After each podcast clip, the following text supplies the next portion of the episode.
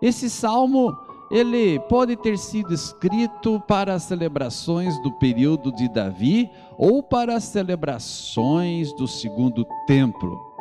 Ele foi usado como ação de graças pela libertação nacional. Contudo, ele estava destinado a encontrar maior cumprimento quando cantado na entrada triunfal de Jesus em Jerusalém.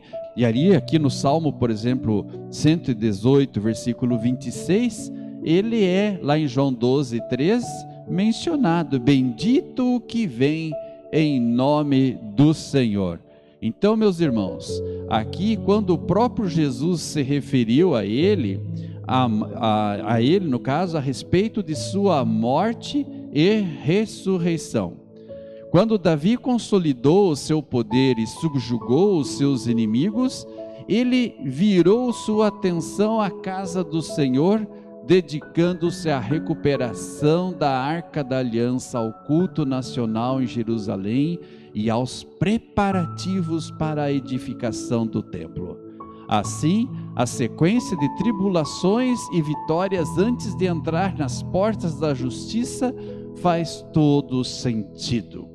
Não nos surpreende encontrar algumas das palavras desse salmo empregadas na comemoração dos redimidos de Judá na reedificação lá do templo, como nós lemos lá no livro de Esdras, capítulo 3, versículos 10 a 11. A mensagem passa das vitórias realizadas pelo salmista à exaltação eterna do Messias e a importante profecia sobre a pedra angular, conforme lemos ali nos versículos 22 a 24. A pedra angular ou pedra de esquina era a mais importante do alicerce de uma casa. As, as citações desse trecho no Novo Testamento, inclusive nos ensinamentos de Jesus, mostra que os construtores, na verdade, foram os líderes dos judeus que rejeitaram Jesus.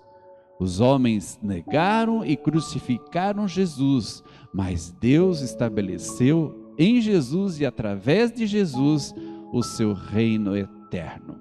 Sua exaltação aqui é motivo de admiração e alegria. Os versículos 19 a 21 apontam para o ritual de aproximação e entrada no templo, talvez entre os servidores do templo e um porteiro. Agora vamos olhar os versículos propriamente dito. Vamos lá. Versículo 19: Abre-me as portas da justiça, entrarei por elas e renderei graças ao Senhor. Em palavras mais simples, o salmista está dizendo aqui: Abram os portões do templo para mim, eu entrarei e louvarei o Senhor. Repare que aparece ali a expressão portas da justiça. Em seu contexto original, este salmo ilustra o momento em que os sacerdotes, ou talvez os levitas, se aproximam do Senhor, o único que é justo e que concede justiça àqueles que nele creem. Veja o versículo 20 agora. Esta é a porta do Senhor, por ela entrarão os justos. Ou seja, este é o portão do Senhor, e somente os que lhe obedecem podem entrar por ele. Versículo 21. Render-te-ei graças, porque acudiste, me acudiste e foste a minha salvação. Ele está dizendo aqui, ó Deus, eu te louvo, porque me escutaste e me deste a vitória. E veja agora o versículo muito importante, 21. A pedra que os construtores rejeitaram essa veio a ser a principal pedra angular. Ou seja, a pedra que os construtores rejeitaram veio a ser a mais importante de todas. Interessante que pedra angular era e é a pedra principal da qual o edifício depende. Israel havia sido rejeitado por seus vizinhos. Mas o pequeno e insignificante Israel estava destinado à grandeza. Tal como Deus o determinou. A pedra angular prenuncia o Messias, a quem Deus enviaria por intermédio de Israel. Até mesmo os líderes de Israel iriam rejeitar esta pedra angular. No entanto, Deus edificaria sua nação de crentes sobre ela, conforme lemos lá em Mateus 21, 42, Romanos 9, 32, 33, Efésios 2, 20, 1 Pedro 2, 6 a 8. Então, este salmo, ele se posiciona entre os salmos messiânicos, principalmente por causa dessa importante profecia repetida por Isaías e empregada no ensinamento de Jesus e do apóstolo Pedro, de que Jesus, ele próprio, seria a pedra, a pedra que os construtores rejeitaram, ele, Jesus, é a pedra principal. Versículo 23. Isso procede do Senhor e é maravilhoso aos nossos olhos. Ele está dizendo aqui: isso foi feito pelo Senhor e é uma coisa maravilhosa. Deus nos lembra que o plano da salvação por intermédio da pedra rejeitada era a ideia dele. Veja a palavra maravilhoso. O envio do Messias é o maior de todos os atos maravilhosos de Deus. Versículo 24. Este é o dia que o Senhor fez. Regozijemo-nos e alegremo-nos nele. Ou seja, esse é o dia da vitória de Deus, o Senhor, e que seja para nós um dia de felicidade, um dia de alegria. Este é o dia, o dia em que a pedra angular da salvação é assentada, ou seja, na Páscoa. Versículo 25: Ó, salva-nos, Senhor, nós te pedimos, ó Senhor, concede-nos prosperidade. Ele está dizendo aqui, ó Senhor, salva-nos.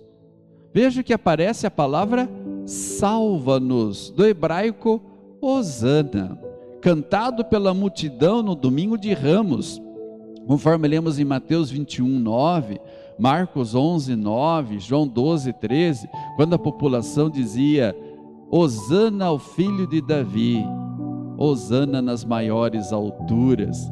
Ele estava dizendo aqui, na verdade, a palavra Hosana, como já colocado, em hebraico, Hosana, significa salva-nos, salva-nos, Senhor. Bendito, versículo 26, bendito o que vem em nome do Senhor. A vós outros da casa do Senhor, nós vos abençoamos. Ou seja, ele está dizendo assim: que Deus abençoe aquele que vem em nome de Deus, o Senhor. Daqui do templo do Senhor, nós abençoamos todos vocês. Repare que diz ali no plural: nós vos abençoamos aqui no caso no hebraico, indicando que o rei, Messias e todos os que se unem a ele em sua vitória são abençoados. O salmista então vai encerrar esse hino com palavras de adoração dirigidas a Deus, a partir do verso 27 em diante. Diz ali: O Senhor é Deus, Ele é a nossa luz. Adornai a festa com ramos até as pontas do altar. Ele está dizendo aqui que com ramos nas mãos, comecem a festa e andem em volta do altar, porque o Senhor é Deus, Ele é a nossa luz. Ou seja, o Senhor revela a sua misericórdia e salvação no Messias, capacitando o seu povo a adorar. Versículo 28. Tu és o meu Deus, render-te-ei graças, tu és o meu Deus, quero exaltar-te. Olha que coisa bonita, quando fala ali, quero exaltar-te, ele está dizendo, eu anunciarei a tua grandeza. Versículo 29. Deem graças a Deus, o Senhor, porque Ele é bom e porque o seu amor dura para sempre. Ou a sua misericórdia. Talvez você use esta oração Aqui, quando você conclui o seu momento de refeição e diz juntamente com a sua família, agradecemos ou louvamos a Deus porque Ele é bom e a sua misericórdia dura para sempre. Repare um detalhe interessante. O salmista ele termina o salmo como ele começou, como uma oração de ação de graças. Reparem vocês que ele começou: rendei graças ao Senhor porque ele é bom, porque a sua misericórdia dura para sempre. Versículo 1. E como é que ele terminou? Da mesma forma. Rendei graças ao Senhor porque ele é bom, porque a sua misericórdia dura para sempre. Resumindo, os homens rejeitaram o autor desse salmo, mas Deus o protegeu e lhe deu a vitória. Séculos depois, outros homens rejeitaram o próprio Filho de Deus. Seu pai permitiu que fosse maltratado, que fosse crucificado, mas, na sequência, lhe deu a vitória. E na sua vitória, nós temos a esperança da salvação eterna. Às vezes, podemos nos perguntar: onde está a misericórdia de Deus? Quando você vê alguém sofrendo horrores, padecendo, chorando, muitas vezes nos fazemos esta pergunta: onde está a misericórdia de Deus? Onde está a boa ação de Deus ao seu povo? E a resposta a essa pergunta nos é dada neste salmo, porque ele nos afirma que Deus revelou sua misericórdia no humilde Israel. Ninguém dava nada pelo povo de Deus. Povo que, digamos assim, não tinha lá toda a expressão, não tinha toda a imponência que outras nações tinham. Mas Deus tornou aquela nação uma nação grande. Assim também Deus revela a sua misericórdia no menino nascido humildemente da Virgem Maria. Ele escondeu sua maior dádiva naquele que é o menor entre as pessoas a fim de que sua dádiva pudesse ser recebida por todos. Este é o Salmo 116. Domingo que vem, vamos relembrar Jesus de uma forma humilde, montado num jumentinho, entrando em Jerusalém. Ali ele entra como um rei mas não um rei como se esperava naquela época, um rei que fosse libertar os judeus do jugo romano. Não, mas um rei que veio para nos libertar de um mal maior, de um mal muito pior, de um mal que nos conduz à, à condenação eterna. Por isso, meus queridos irmãos, aquele rei humilde que entra em Jerusalém montado num jumentinho emprestado. Esse mesmo rei que nasceu numa manjedoura emprestada. Esse mesmo rei que, quando morto, na sequência foi sepultado num sepulcro emprestado. Um rei que, aos olhos humanos, ninguém dava nada por ele. Um rei que lá na cruz do Calvário sobre ele uma placa que dizia: Este é o Rei dos Judeus. Não estava ali as pessoas que colocaram a placa querendo afirmar, confirmar essa verdade. Não, eles queriam zombar de Jesus.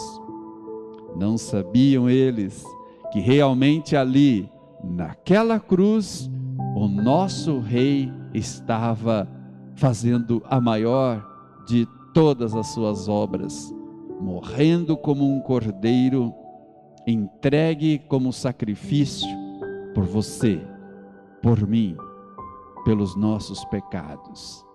A grandeza de Deus oculta na humildade daquele rei.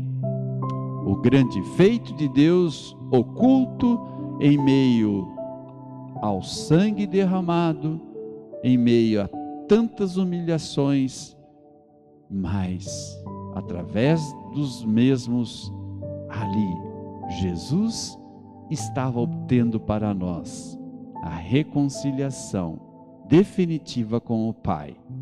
E no dia da Páscoa, dois dias depois da Sexta-feira Santa, ali, Jesus, a pedra angular, estava definitivamente sendo assentada. A festa é por causa disso. O nosso rei, ele é um vencedor. O nosso rei é a pedra angular. Jesus é a pedra angular. E sobre ele é construída a sua igreja. É o povo de Deus, tanto de judeus como de gentios. Todos aqueles que vêm a conhecer e crer no Senhor Jesus através da proclamação do Evangelho nós estamos edificados como prédio que somos, nós que somos pedras vivas, estamos edificados sobre Cristo, a principal pedra, a pedra angular. Que Deus abençoe você. Abrace esse Cristo, creia nesse Cristo, confie nesse Cristo. Amém?